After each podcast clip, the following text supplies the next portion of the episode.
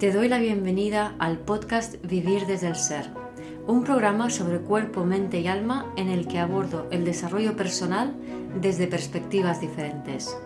Quiero compartir contigo temas de conciencia, espiritualidad y astrología que me apasionan, las emociones y su relación profunda y ancestral con el trauma, la conexión con el cuerpo, la evolución de las relaciones conscientes y mucho más. Mi nombre es Guiomar Ramírez Montesinos, soy astróloga, psicóloga, coach transformacional, escritora y fundadora del proyecto consciente Vivir desde el Ser. En este episodio comparto el Instagram Live que hice con Daniela Caronia. Daniela es terapeuta y trabaja con la ciclicidad de la mujer, también es astróloga y es creadora de la agenda lunisolar que se puede encontrar en app para Android y también en versión papel. Daniela nos habló de los arquetipos de las diosas oscuras como Kali, Hécate, Inanne, Lilith, para hablaros de qué nos traen estos arquetipos, con qué nos conectan estas diosas que han sido temidas por los hombres desde hace milenios. Espero disfrutes de este episodio. Daniela es una colega astróloga, especialista en los ciclos lunares, en la energía femenina, y la conocí a través del Congreso ANE de, Relaciones que, hicimos con Maresiano y, Maite. Y, bueno, enseguida conecté con Daniela, bueno, yo creo que enseguida conectamos las dos mutuamente, ¿no? Daniela. Y, Daniela también habla mucho de Lilith, eh, creo que sería interesante conocer su punto de vista de Lilith y las diosas oscuras como Kali y no sé qué otras, porque no conozco más que Lilith realmente.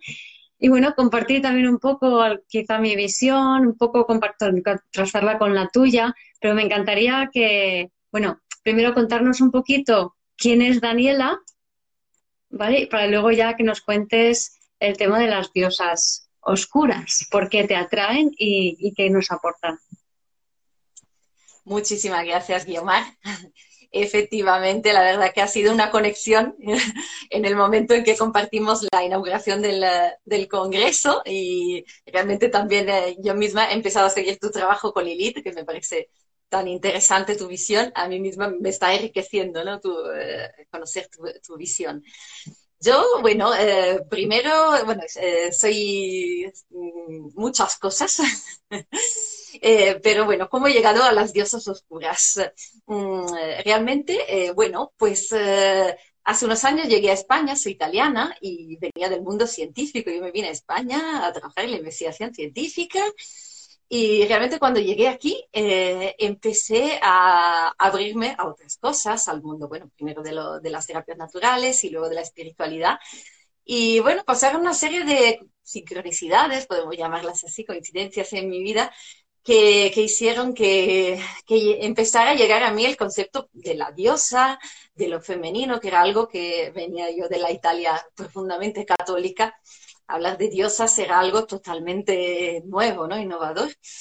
Y bueno, eh, tenía alguna amiga en Italia que me había hablado de, algunas lecturas, mujeres que corren con lobos, la danza en espiral, la danza en espiral de Starhawk, algunas lecturas así como con lo femenino, pero a mí aquello me sonaba a chino, ¿no? Y realmente, bueno, pues eh, fue llegando a mi vida eh, también una de las personas eh, que me ha inspirado y que me sigue inspirando es Guadalupe Cuevas, que es una mujer aquí en España que ha sido una de las primeras eh, en conectar con la tradición de la diosa. Y bueno, empecé a leer, a investigar, a tener experiencias. Y luego ya cuando... bueno, me fui formando también en diferentes cosas. Con, me he formado con Miranda Gray, la autora de Luna Roja. Llegó todo el tema de de la ciclicidad femenina y a la vez llegó la astrología a mi vida a través de una terapia, porque yo era terapeuta manual, mm, y una terapia que se llamaba astroreflexología podal. Digo, que tiene que ver la astrología con la reflexología podal. Entonces, bueno, eh, desgraciadamente la, la, inventora de este método falleció hace unos años, pero fue mi, mi maestra y con ella con la, fue la que desarrolló junto conmigo cuando empezamos a colaborar la agenda lunar, que luego se ha ido transformando en agenda lunisolar y uniendo todas estas, estas partes. Porque hay que decir que la agenda lunisolar es, hay una aplicación, Entonces, tienes una aplicación. Explícanos un poquito más de esto, por si hay algún, alguien que le interesa, ¿no? Que lo puede descargar. Sí, la aplicación se llama Agenda Lunisolar. Todos los días viene um, la fase de la luna, el signo donde se encuentra, con una frase, eh, un color y una piedra para sintonizarse con la energía del día. Y luego la parte más interesante es el espacio del eh, hoy me siento mm, para apuntar nuestros estados físicos, emocionales, eh, encontrar un momento cada día para sintonizar con cómo estamos a nivel emocional y a nivel de energía y relacionarlo ahí con los ciclos de la luna mm, y también con el ciclo menstrual en el caso de la mujer. También la aplicación tiene la posibilidad de marcar el día del ciclo menstrual. Y, bueno, y ahí relacionar las cuatro fases de la luna también se corresponden a las cuatro fases del ciclo menstrual de la mujer, a las cuatro estaciones, que son los ciclos solares, eh, que, bueno, son partes de, esta rueda del año que también celebramos eh, y bueno, hoy eh, de hecho es una de estas festividades. Y entonces es una manera, hay tanto en, em, en papel en España como en aplicación, una manera de sensibilizar eh, hacia esta, eh, darnos cuenta de que, somos cíclicos todos, hombres y mujeres, ¿no? Porque los hombres piensan, bueno, esta es cosa de mujer porque tiene el ciclo menstrual. Sin embargo, la luna, los ciclos lunares eh, influyen sobre todo lo que está en el planeta. entonces, la biología que tenemos es, es la misma, aunque hay variaciones por las hormonas, pero todos, hombres y mujeres, estamos, seguimos las mismas leyes del resto del planeta. Así que también darnos cuentas eh, de en qué fase estamos, que luego lo más importante es encontrar tu propio ciclo interno. Y, eso te ayuda a vivir más eh, en armonía. Con si hoy estoy en una fase de que necesito meterme para adentro y descansar, me lo voy a permitir porque si no voy a estar frustrado y, dándome con el látigo de que no estoy siendo productivo, ¿no? Claro, claro, claro. Sí, además, Claro, además es fundamental los ciclos a nivel astrológico, estaríamos hablando, por ejemplo, de, Tauro, fundamental los ciclos para conectar contigo, con tu cuerpo, ¿no? Entonces, una pregunta, eh, la app has dicho que se llama Agenda Lunisolar y la pueden descargar tanto para Android como para Apple, ¿no?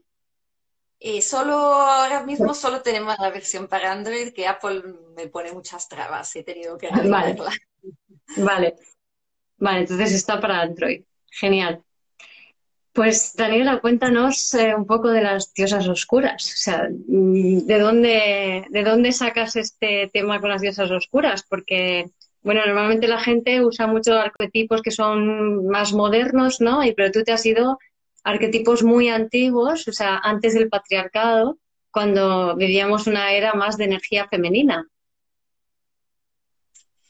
Sí, mi tema con las diosas se enlaza directamente con el tema de, la ciclicidad, porque tiene las diosas oscuras, porque tienen que ver con esta conciencia de las etapas de los ciclos de vida, de muerte y de renacimiento que en nuestra cultura hemos perdido la conexión con los ciclos y también la conexión con estas partes como de, la, de la muerte necesaria para el renacimiento. Y las diosas oscuras, entre comillas, se relacionan todas con esta comprensión, con el misterio, los misterios de la vida y de la muerte, eh, que siempre han sido como algo que las mujeres eh, de, forma natural tenemos eh, este acceso natural por, por, la maternidad, por los ciclos menstruales, lo sentimos y lo vivimos en, en nuestras entrañas cada mes y durante las etapas de la vida, ¿no? Y, por decir, al cortar eh, a través del patriarcado esta parte, todo lo que es relacionado con la, con la muerte, con los finales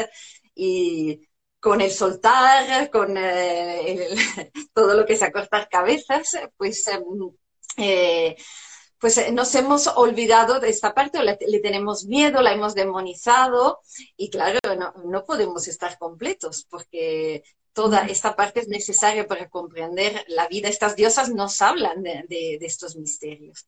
Ahora pues, diferenciamos diosas luminosas, oscuras, pero realmente es toda la misma energía, ¿no? Lo que estabas... sí, sí, no, es que me ha venido un, poco como que, claro, o sea, en el patriarcado, como decías, se, se, ha disociado la mente del cuerpo, ¿no? O sea, como eh, se ha dicho que todo lo corporal es, es malo porque es instinto bajo, porque no se puede sentir. Y es curioso porque, digamos, debido a eso, el hombre ha perdido contacto progresivamente, sobre todo con la industrialización, industrialización con la conexión con los ciclos naturales, los ha ido sustituyendo por los ciclos artificiales, que es el, reloj, el tiempo, que es una invención más bien humana, con esos horarios de fábrica, etcétera, etcétera. Pero dentro de la mujer, en todo este tiempo, a pesar de que toda la sociedad se había desconectado, todavía quedaba la regla, que es la conexión con lo cíclico que nunca ha desaparecido en la mujer. Bien, si bien dicho esto, en la menopausia desaparece ese ciclo. Entonces supongo que esto es todo lo que me viene ahora, ¿no? Si, si en este, si en la menopausia o para la menopausia no has recuperado eh, la conciencia de ciclo, porque digamos que la conexión la tenemos, pero no la conciencia de que tenemos esa conexión. Entonces, si para la menopausia no la has recuperado y pierdes el ciclo de tu regla, de tu menstruación, entonces estás como perdida, ¿no? Entonces es fundamental como realmente recuperar esa conciencia de ciclo, sea siguiendo tu menstruación, tus, los ciclos lunares, los de Venus o, los de, o las estaciones del año o las de cualquier otro ciclo que te, que te mantenga conectada con el mundo de lo natural, ¿no? Y un poco, o sea, y ya volviendo a las diosas, eh, los arquetipos de las diosas inciden mucho en esto, ¿no? O sea, o directamente están relacionados con esto, ¿verdad?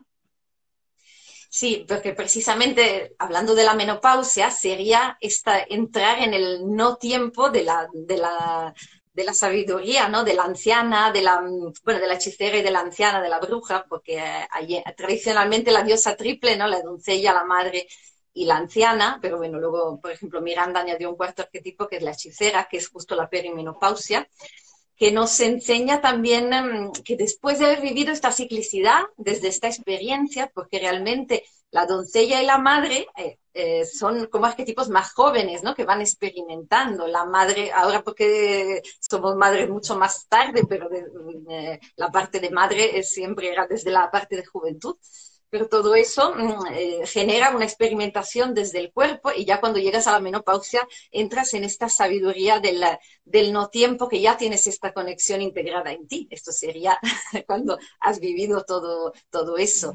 Y eh, por eso también en nuestra sociedad la etapa de la menopausia está como, wow, es tan conflictiva, ¿no? Porque es esta parte de estos arquetipos oscuros que son la hechicera y la anciana, que son lo que la sociedad ha totalmente demonizado, porque la doncella y la madre, pues claro que sí, la mujer, la doncella, la mujer activa, hacia afuera, productiva, que trabaje y haga cosas, pues todavía está aceptado. La madre, por supuesto, pero que sea abnegada, siempre buena con la sonrisa.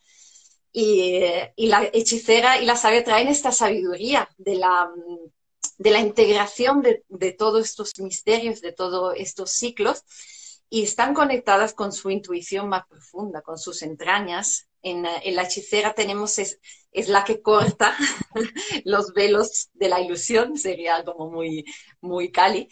Y, y, tiene esta visión de, la, de, las cosas por como son. A una hechicera no la puedes engañar ya, ya no tiene esta ingenuidad ve las cosas por como son, va a la verdad de, las cosas.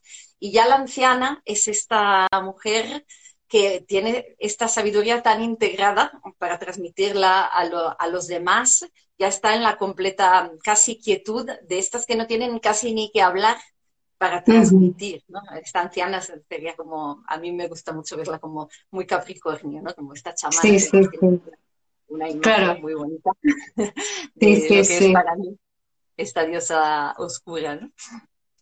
Y lo que pasa que llegamos eso a estas etapas de la vida, la mujer ya no es fértil, ya no es igual de atractiva como una doncella, según la sociedad, por supuesto, y, y entonces queremos estar en una etapa que, porque los ciclos son también a lo largo de la vida, y ahí viene la frustración, el querer encajar, y la hechicera está ahí presionando y entonces se crea un conflicto, un conflicto interno. Y ya la anciana también tiene su, la savia, ¿no? Su utilidad, mientras que hoy en día los ancianos están en una residencia, tristes, deprimidos, han perdido esta parte de transmitir la sabiduría adquirida. Claro, claro, y de creer que la tienen, porque en una sociedad en la que está eh, fijada en roles donde la doncella tiene que ser la guapa para que le vea el hombre y quiera casarse con ella, la, luego ya la, madre pues eh, está dedicada a sus hijos, de repente aparecen la hechicera y la sabia y son mujeres que están más pendientes de ellas mismas, con pensamientos. claro, no interesa, ¿no? Entonces es mejor eh, tratar todos estos problemas de la menopausia y perimenopausia con pastillas y con parches y con cosas porque son defectos que esto es muy raro. ¿Por qué les pasa esta cosa a las mujeres? Hay que quitárselo, ¿no? Quizá si viésemos las cosas desde el punto de vista contrario diríamos, oh, qué raro, pobres hombres, llegan a esa época y no les pasa nada en el cuerpo, no se han enterado de ningún ciclo. Quizá deberíamos hormonarles para que tengan ciclos. Eso pasaría en una, sociedad como matriarcal en el sentido de, que, de un exceso de, energía femenina, que eso también es como, siempre tenemos la idea de, la, de las sociedades matriarcales como la mujer estaba, como nos pasa en el patriarcado, cuando realmente estas sociedades, que, enganchándonos a lo que decías, yendo hacia atrás, mm, eh, mm. había otra forma de vivir donde realmente las diosas además ni siquiera tenían eh, rostro ni forma casi, porque representaban estas madres de la creación y la diosa es el no ego, además, es como lo que contiene todo, el gran útero cósmico, la, gran, eh, la lubradora solitaria, como se la definía a Hécate, por ejemplo, una de las diosas de, de Asia Menor, muy antigua, que luego todos esos arquetipos eh, los han retomado los griegos, dándoles otros matices, como ahí arquetipizándolos, en, uh, encasillándolo más en personajes, por decir, por decir. Pero hay cosas más antiguas, ¿no? Tanto Hécate como esta diosa que es la noche, el, este, esta oscuridad, mm, de dónde nace luego la, la vida, ¿no? Eh, y, luego más antiguas, estas diosas como la misma Lilith, que es una diosa que viene de, de Sumeria, mm, con Inanna, eh, que luego mm, se transformó en Ishtar, eh, en Isis, en Venus, Afrodita. lo que pasa que luego ya con la cultura patriarcal, incluso la de Sumeria ya estaba bastante patriarcalizada, ¿no? Hay que irse más atrás hay muchos libros hoy en día, hay muchas investigaciones ya sobre el neolítico, las sociedades del, neolítico, de cómo hay muchas representaciones de estas, de estas diosas casi sin, sin formas, ¿no? Realmente estas diosas gorditas, como se decía, pero es que realmente eh, en el momento que le pones un rostro y unas características y todo, ya le estás metiendo como una parte más de ego, ¿no? De personaje, ya lo has patriarcalizado, entre, entre comillas. Y, entonces, claro, eh, antiguamente se, se, consideraba como diosa, como toda esta parte de la naturaleza, de, la, de toda la, la fuente de, de, la creación. Mm, y había un equilibrio y una danza entre la diosa y el dios también. Eh, el dios es el que experimenta, es el, el ego que entra a experimentar todo eso, ¿no? Porque lo femenino es como una energía más, más, donde todo esto está como más disuelto. Ah, claro, o sea, sería como el, por ejemplo, el, los dioses masculinos serían como la imagen que tenemos de los dioses griegos o dioses romanos, ¿no? Que son, pues, Zeus, Júpiter, ¿no? Y estos personajes que van por la vida haciendo cosas.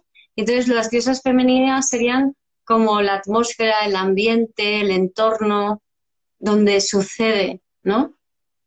O sea, serían las, fuerzas de la naturaleza y eso, el, es la vida misma, eh, la, tierra, lo que contiene y, eh, y, que claro, el, el, Dios eh, le cuesta comprender, ¿no? Y de ahí empieza, porque pensemos en los hombres, ahí en la naturaleza que no comprendían y necesitaban encontrar cierto tipo de, comprensión y, ya empieza todo, todo el lío, ¿no? En el momento que eh, el hombre confunde esa, esta gran receptividad de la energía femenina que se entrega, se abre a recibir y la confunde con una sumisión, ¿no? Eh, con una energía como que está mm, al servicio desde la sumisión.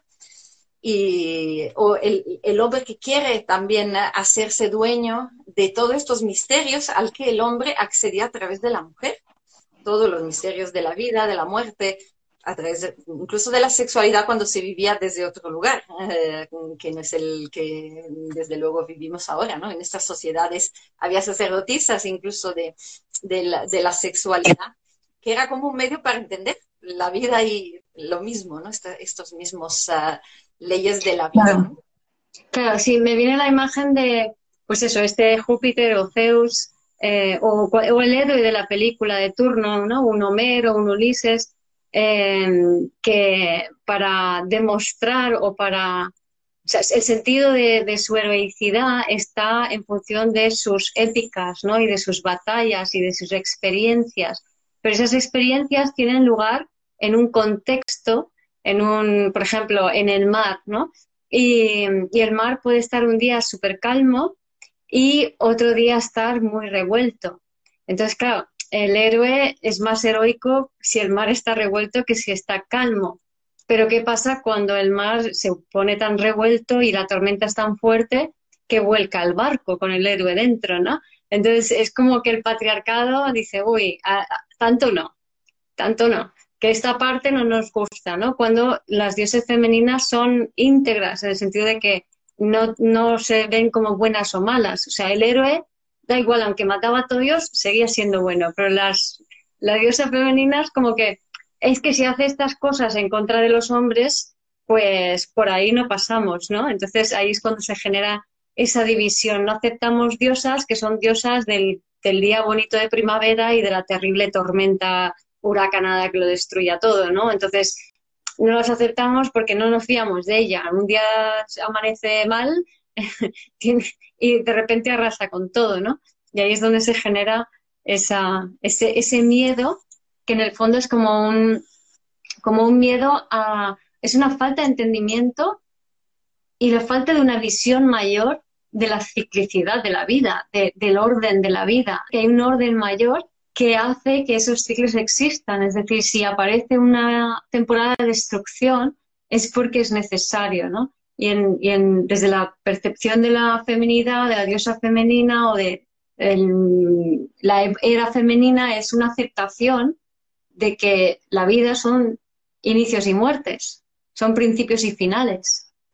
Exacto, y es aquí que ya aparece luego ya todo dioses y diosas, y estas diosas que representaban estos aspectos de las destructoras, de, la, diosa mm, que, destruye, que te da la vida y te da la muerte, ¿no? Y esa es esta parte como muy chocante, ¿no? Cuando se ve la imagen, por ejemplo, de la diosa Kali, ¿no? Que es eh, ahí con un hacha, la lengua afuera, un collar de, calaveras. Es como, uh, ¿eso qué es? Y realmente eh, eh, es la que da la vida y da la muerte, porque también esta parte de la muerte, pensemos en, en el planeta también, el equilibrio del ecosistema. Tiene que haber carnívoros y depredadores, porque si no los herbívoros se comerían todas las hierbas. Y, así, ¿no? Todo está perfectamente en la naturaleza, tiene su lugar, ¿no? Y se controlan, ¿no? Mm, hacen falta todo, Lo, todo lo que hay. No hay. El depredador es malo porque mata al herbívoro, ¿no? Y dentro de, cuando comprendemos, como decías, estas eh, leyes cósmicas, también hay una parte de que esta energía destructiva de estas muertes son, son necesarias. Y, y, lo que viene muchas veces a cortar estas diosas no es otra cosa que el ego, el, velo de la ilusión, las mentiras. Muchas de estas diosas oscuras, como pueden ser, por ejemplo, también en, en Egipto, Sekhmet, mm, la diosa con cabeza de leona, ese es un símbolo de la, de, la ira sagrada, como esta ira ¿no? en una diosa que, eh, que defiende la vida, porque eso es como también la energía femenina de proteger la vida en todas sus formas, comprendiendo mm, el equilibrio de todo. Y cuando es necesario, como hace una leona, ¿no? Cuando están atacando a sus cachorros, mata, mm, pero luego puede ser la más tierna y juguetona.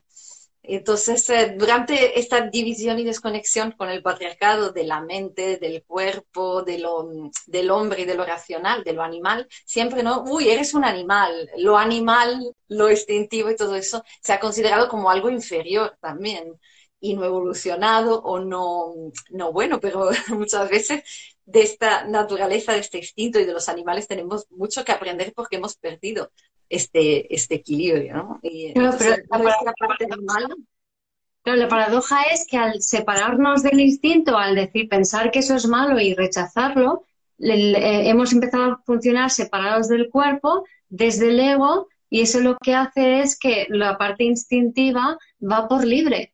No hay control sobre esa parte instintiva, que esa es la paradoja. Cuanto más se intenta controlar desde la mente, más descontrol se genera, ¿no? Y la muestra son las guerras. O sea, si 5.000 años de patriarcado habrían tenido razón, pues no estaríamos al final con tanto conflicto bélico y tanta muerte, ¿no? Tanto que rechazan ellos esa parte de la energía femenina. Sí, porque la, la masculina se ha quedado en una parte también en unos arquetipos que asociamos la energía masculina con la violencia y, la, competición, la conquista, todos estos valores que se han perpetuado en el patriarcado, porque incluso la energía masculina no es solo eso. Y hay muchos dioses rechazados que, también no, en la energía masculina se ha cortado una parte de la de hombre, de lo masculino. Que, sí, pero la paradoja la paradoja es que, digamos que el patriarcado se caracteriza por el rechazo y la negación a las cualidades de las diosas femeninas que implican muerte y destrucción para terminar asociándose lo masculino con la muerte y destrucción que en teoría en un principio es esa, esa masculinidad de la sociedad eh, rechazaba. Es como una paradoja, ¿no? O sea, te conviertes en aquello en lo que rechazas, ¿no? En el fondo no podemos rechazar nada. Y además porque como nos enseña, por ejemplo, el símbolo del yin y yang, donde cuando uno de los dos se vuelve como más dominante, acaba llegando al otro, ¿no? En uno comienza el otro y, así en este círculo. Como estamos en un desequilibrio, al final los opuestos se, están en círculo, ¿no? Sí. Cuéntanos, Daniela, un poquito como de algunas de las diosas oscuras. ¿Nos puedes contar? Has mencionado ya algunas, a Hécate, a Inanne, a Sekhmet, eh, a Lilith. ¿Puedes contar como algunas características eh, diosas de qué son y de estas diosas y, mm, qué, representan y de qué manera podemos eh, aprender de ellas? Sí, bueno, de, las más antiguas que, conocemos son eh, precisamente Lilith, Inanna y, y Hécate. Eh, bueno, Hécate ya he dicho que representa esta parte realmente de, mm, de, esta, luego en la parte más moderna se ha asociado con la brujería, la hechicería, pero representa esta parte de, esta noche, de esta oscuridad, de este vacío también creador que todo lo, lo incluye.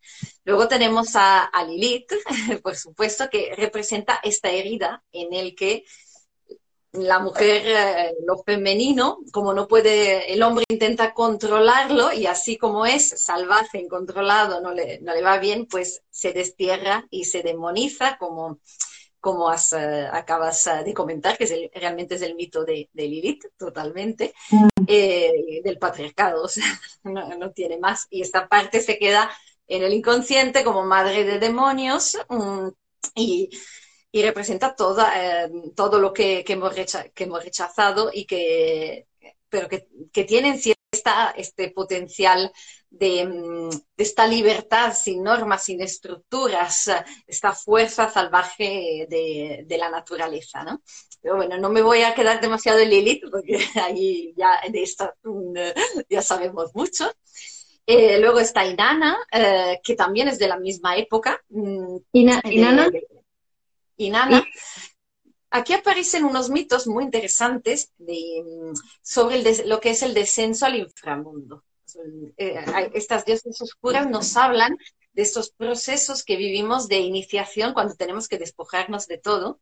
Inanna era una diosa del cielo, una diosa celestial, Y, y, bueno, hay todo un mito y toda una historia, pero bueno, para hacerlo um, corto, tiene que bajar al inframundo donde está su hermana, Eresquigal se llama, que está en el inframundo y es como una bestia horrorosa, eh, una casi monstruo.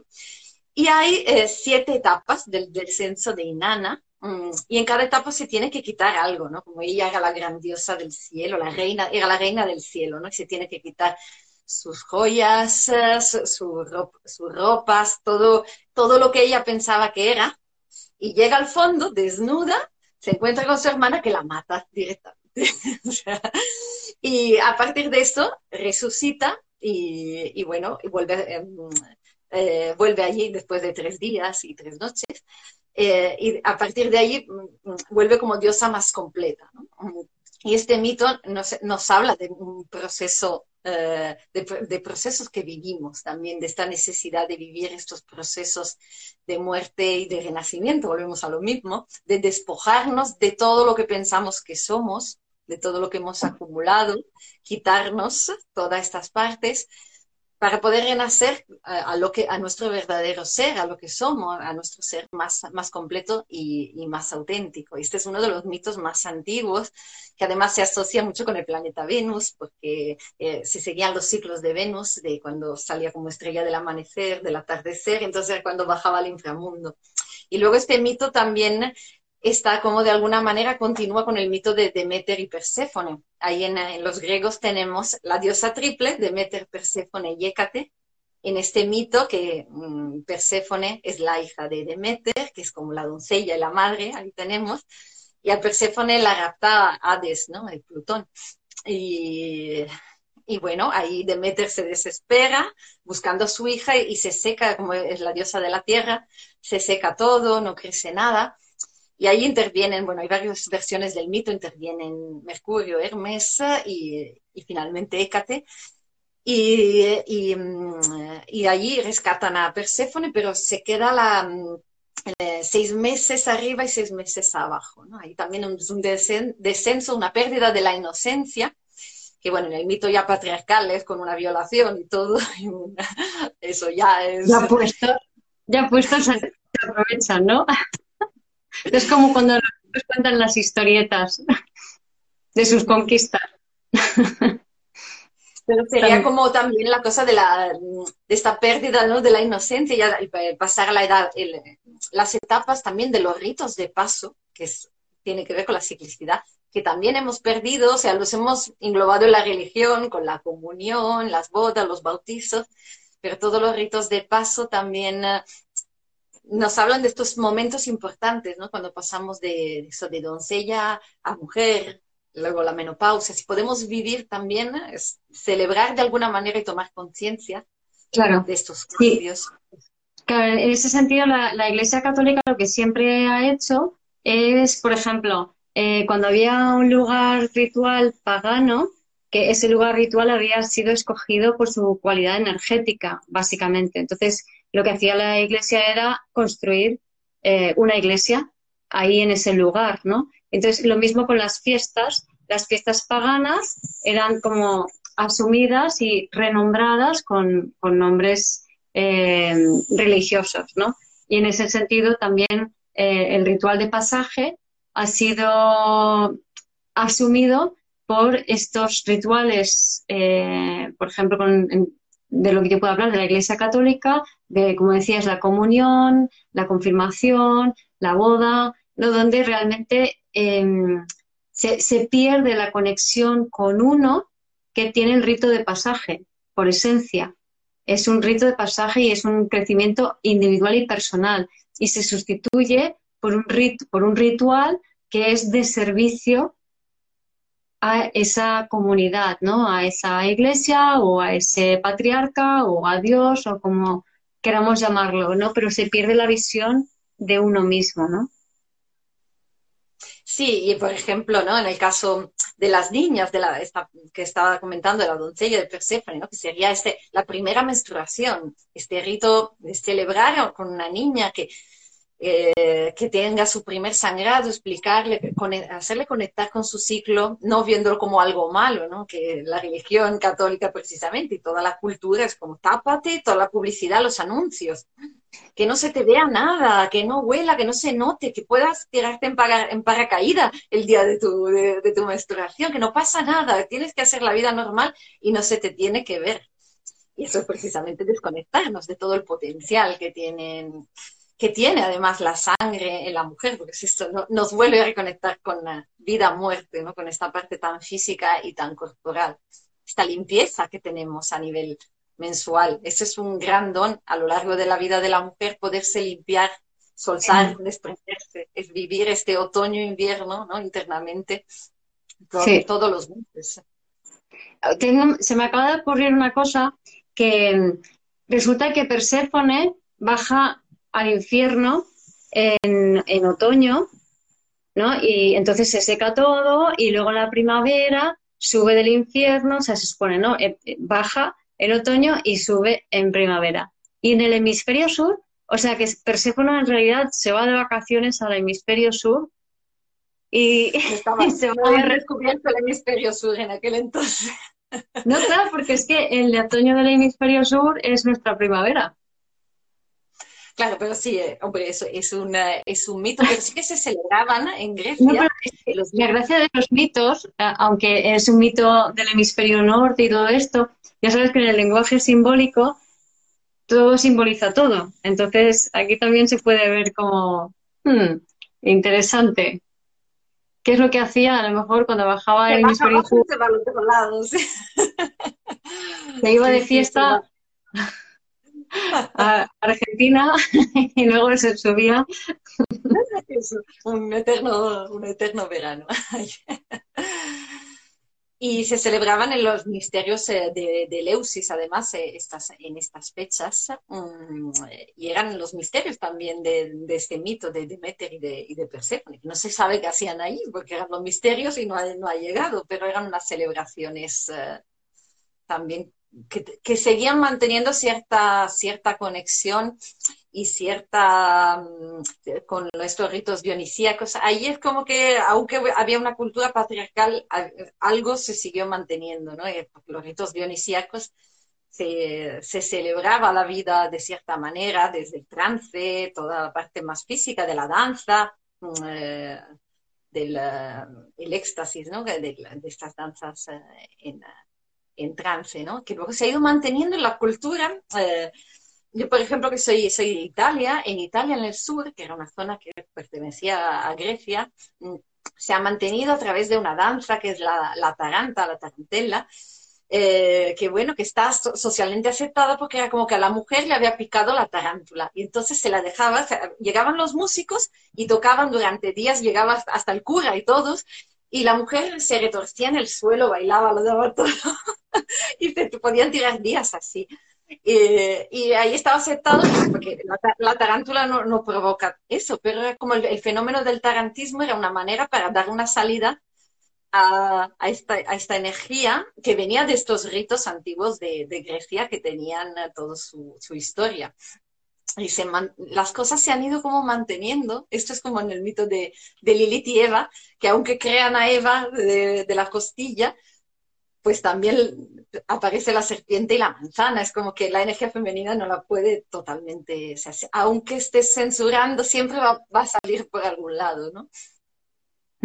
qué bueno. ¿Puedes repetir? Porque de Hécate has mencionado que es la diosa de la noche, pero ¿qué aprendemos de ella?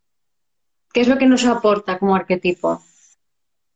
Claro, como arquetipo eso más profundo, porque en Grecia era la diosa además de las encrucijadas, de los caminos, um, y era esta tercera parte de la eh, doncella madre y de la, anciana, ¿no? Es como la diosa sabia eh, la, maestra de toda la brujería, de la magia, de todos los misterios de la vida, de esta conexión con, mm, con el mundo de la magia. Conoce el mundo del inconsciente profundo, mm, por eso la noche, el oscuro, y, el poder creador que tenemos desde ahí, desde el submundo, ¿no? Mm, ahí es donde se gesta realmente todo, ¿no? Que luego se manifiesta en el mundo de, de aquí.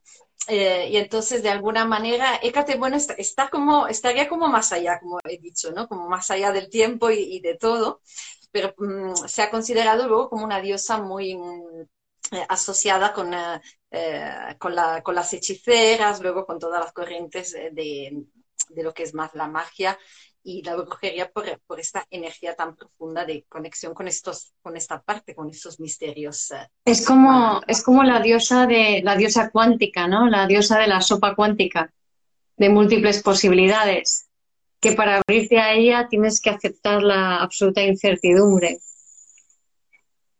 Así es. Es, está como más allá de todo, de todo eso, ¿no? De, de todos los otros arquetipos, mm, para mí es como esta energía femenina que es como eso, el, todo antes del Big Bang, el, el, contenedor del universo, ¿no? que, que se pare a sí mismo. Sí, es antes de lo físico, es las múltiples posibilidades. Qué bueno. útero cósmico de donde luego nace, nace la vida, ¿no? Y que está más allá del tiempo, es el no, este no tiempo, ¿no? Luego de ahí, una vez que trasciendes los ciclos, llegas a este no, a este no tiempo. Pero... ¿Y Kali? ¿Qué pasa con la diosa Kali? Con la cultura más eh, india. La diosa Kali, bueno, eh, ahí yo no, no, tengo tanta formación en mitología india, pero es una diosa que siempre me ha atraído mucho y hay muchas también versiones del mito. Básicamente es esta madre Kali significa la negra, la oscura, ya el nombre de por sí habla de eso.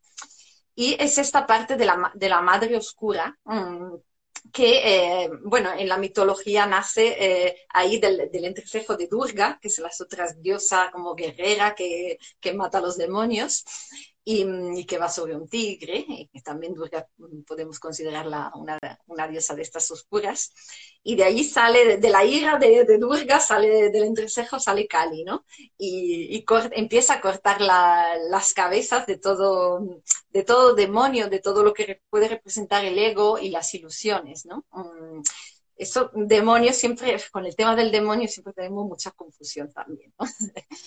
eh, Cali nos quita, nos quita el, ego también y, y, tiene esta, esta función de corto, ¿no? El famoso maya, el, velo de, de, la ilusión y veo que hay más allá, por eso es como muy, muy hechicera y está en esta danza además con Shiva, ¿no? que es el único que puede calmarla y están constantemente danzando en esta danza. Mm, claro, es el único que puede calmarla, ahí la, eh, energía de Shiva masculina eh, como más primigenia, más sana, porque es un arquetipo muy antiguo también, Shiva, que es como el danzarín, además cósmico. Es la energía masculina más primigenia es el danzarín, que es un arquetipo que se ha costado mucho en el hombre, ¿no? Marte, eh, Ares, de hecho, también sería, mm, eh, dentro de, las cosas que hace, también baila. Lo que pasa que está con su herida ahí de rechazo con el padre y tiene ahí todo un cacao que, refresca todo, el tema eh, dentro de los arquetipos masculinos entre padre e hijo esta competencia y que hay, hay que sanar mucho esta parte para que pueda salir también este danzarín que danza con Cali, comprende a Cali la vida, la muerte y danzan juntos la danza de la vida y de la muerte. Así que Cali tiene mucho que ver con, eso, aunque es también una madre amorosa para muchos indios, hay mucho culto en la India a Cali. Cuando hablas de que Cali rasca los velos de la ilusión y, corta, o sea, lucha contra el ego, corta el ego, me recuerda a, Lilith, que para mí es mm, toda la energía de lo sutil, toda la parte sutil del planeta, ¿no? O sea, es como todo lo, todo lo emocional, eh, todo lo energético sería para mí Lilith, ¿no? Y la información que se transmite a través de eso, ¿no?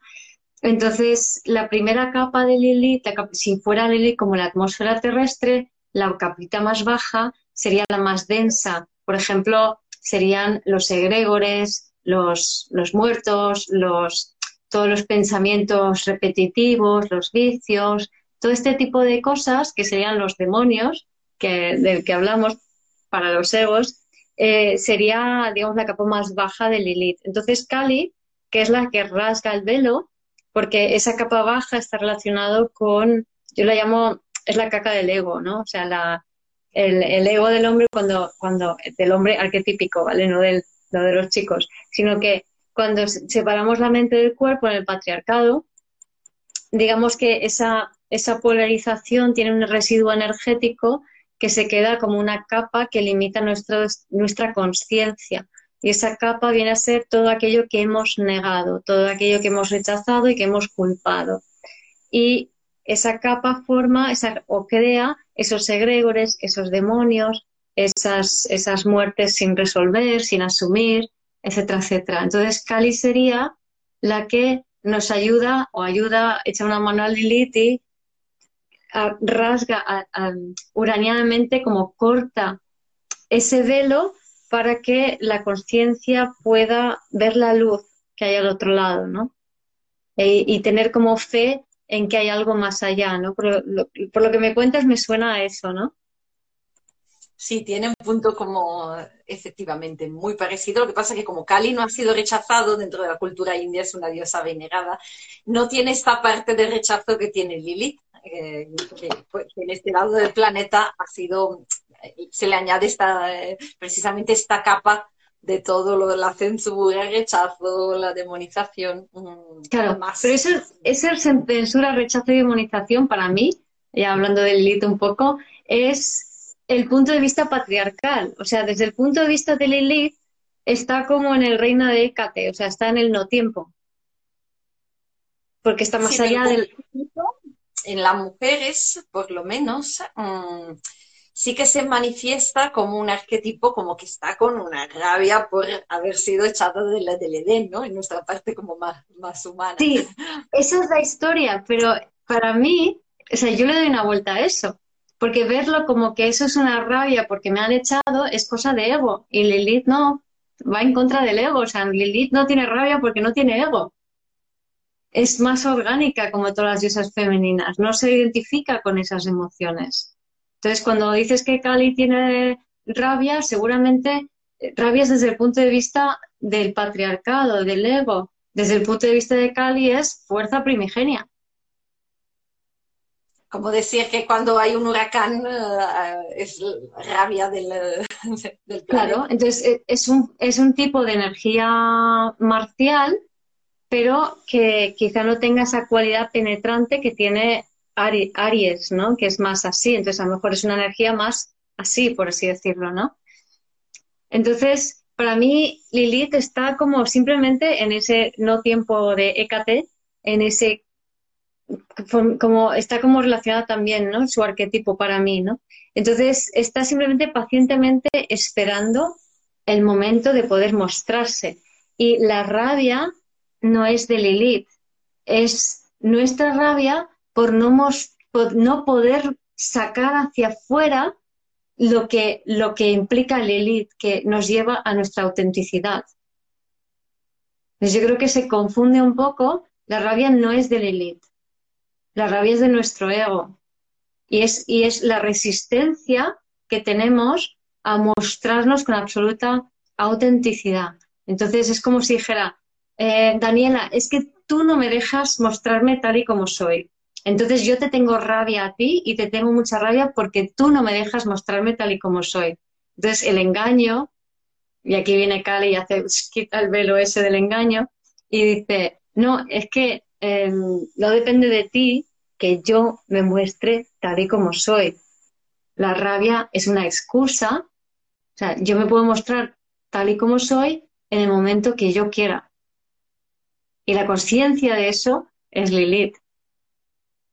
Y la rabia es la excusa para no mostrarte tal y como eres. Todo esto que acabas de decir es una gran verdad. sí, sí, Buenísima. O sea, es lo que nos cuesta además comprender esta distinción. Claro, claro, claro. Porque a mí me, frustra cuando veo que, que a Lilith se le tacha a veces eso, ¿no? De, rebelde y demás. Eh, lo mismo que has dicho de Kali, ¿no? Como diosas agresivas, peligrosas, oscuras, ¿no? Que has dicho negras. Mm, no, ellas no, el tema del juicio pertenece a los dioses masculinos, no a las diosas femeninas.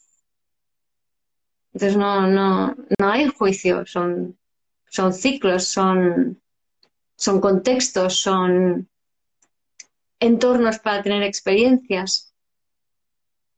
Pero nosotros con nuestro ego em, le hemos dado forma, que tú decías, las primeras diosas apenas tenían forma, teta, culo, pero no tenía cabeza, no tenían identidad. La identidad se lo hemos dado desde nosotros. Hay todos estos personajes, luego cuando los dioses empiezan a tener esta parte como se humanizan, ¿no? Que empiezan a tener estas características que se pelean entre ellos, que no sé qué, la frivolidad, la misma Venus, Afrodita, ¿no? Claro, y eso, no es... Claro, eso no es inherentemente femenino, lo inherentemente femenino es la aceptación, no la pelea. La pelea y el rechazo es más masculino.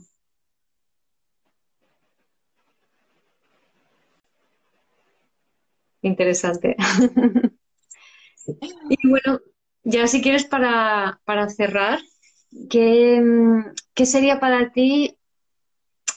¿qué, a qué invitarías a la gente para incorporar estas diosas? ¿no? O sea, ¿qué invitación darías?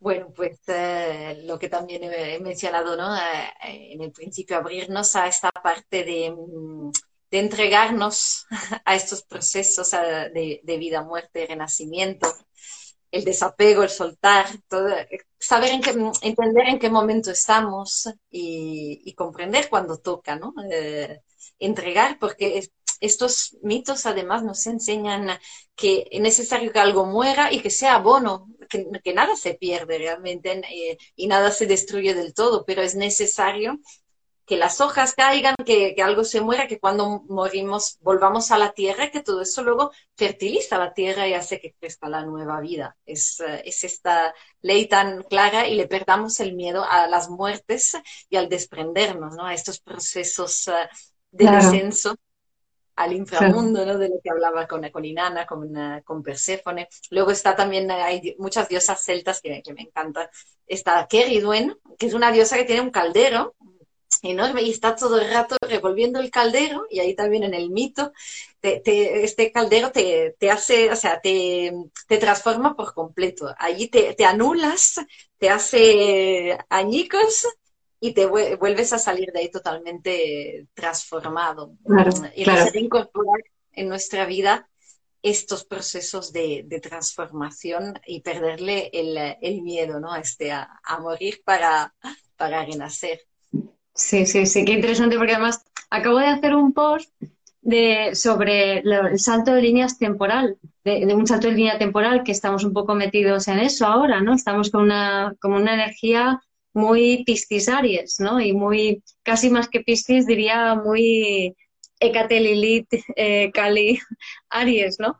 De, de final, de terminar algo, de finalizar una línea temporal y para poder atravesar el vacío creativo y crear otra nueva línea temporal, vacío creativo sería algo como Ecate, eh, tenemos que entregarnos, eh, bajar a los infiernos, sentir nuestra soledad, sentir el sinsentido, eh, soltar los pensamientos, soltar la mente, soltar la identificación con las cosas como deben ser, soltar la identificación con lo que tienes, lo que piensas, desnudarte por completo, ¿no? Como hizo Inanne cuando bajó a los infiernos como Perséfone, para soltar esas ilusiones, esos velos, ¿no? Como Cali, de aquello que tú estabas repitiendo antes no era más que un patrón que ya estaba agotado.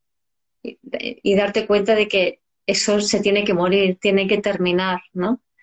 Para empezar algo nuevo totalmente diferente. Y creo que con este equinoccio, esta entrada del sol en Libra, este momento eh, es muy de eh, esa conjugación entre las diosas femeninas y luego ese inicio nuevo más masculino, porque cuando se abre una nueva línea temporal, se abre una nueva posibilidad de experimentar nuevo, ¿no? Y es lo masculino lo que penetra la, experiencia, la materia, la carne, ¿no? Y es lo que nos permite eh, la experiencia, ¿no? Mientras que lo femenino es lo que nos permite el envase para poder sentir esa experiencia. Y además, a partir de hoy, aquí en el hemisferio norte, entramos en el tiempo de la oscuridad, en este tiempo del misterio, así que es experimentar, ¿no? Eh, estar ahí en el sin hacer, en el vacío, en lo oscuro, mm, en meternos incluso en los procesos de estoy hecho una mierda y permitirme sentirles cuando nos rompemos y, y aparece quiénes somos de verdad, porque si no, no nos escuchamos, estamos siempre en el afuera y a veces necesitamos, eh, como hoy no puedo con mi vida, me tumbo y es cuando... Claro, entregarse a eso, no resistirlo, porque lo que hacemos es, no, no me puedo estar sintiendo mal, esto está mal, esto está mal, me resisto, ¿qué puedo hacer? No, o sea, es entrégate, acepta que te sientes así. Eso es, esa es la sabiduría que hemos perdido de estas diosas. Es parte del ciclo, es la forma de cambiar de ciclo. Acéptalo, ¿no? Entrégate. Es un mensaje que me vino hace poco, así, en un momento así que estaba justo en este, en este tiempo y fue como, es que en este malestar, en este, que puede ser la enfermedad, el malestar, lo que sea, pero es el único momento en que estás, eh, entras en ti, porque si no, no, o sea, no siempre hay que aprender a palos, pero sí como entender que son, eh, no es malo estar mal. Te tienes que apagar para volverte a encender. El cuerpo mismo, si no dormimos, mm, nuestras células y todo, si nuestro sistema parasimpático está como machacado por el simpático, el cuerpo enferma, envejece más rápido y todo, porque no tiene el tiempo para regenerarse. Y estas fases, este caldero, este gran útero cósmico, esta oscuridad, es para eso, para regenerarnos. Y la vida se gesta en oscuridad, me encanta siempre decir que es perderle el miedo a, a lo oscuro, que siempre la noche, uy, qué miedo, uy, me meto en una cueva, qué miedo y, no buscar además para estar con uno mismo, apaga todas las luces, envuélvete en un chal, desnúdate, envuélvete en un chal negro. y ahí en este silencio, en esta paz de la oscuridad es cuando te llegan los mensajes, conectas con esta bruja que no es otra cosa que escuchar nuestra voz interna, nuestra intuición. Exacto, exacto. Genial. Pues Daniela, muchísimas gracias por tu aportación, por tu conocimiento.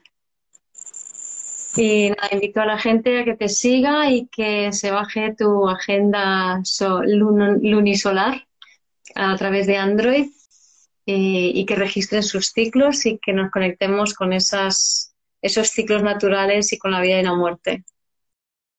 Gracias por escuchar este episodio del podcast de Vivir desde el Ser.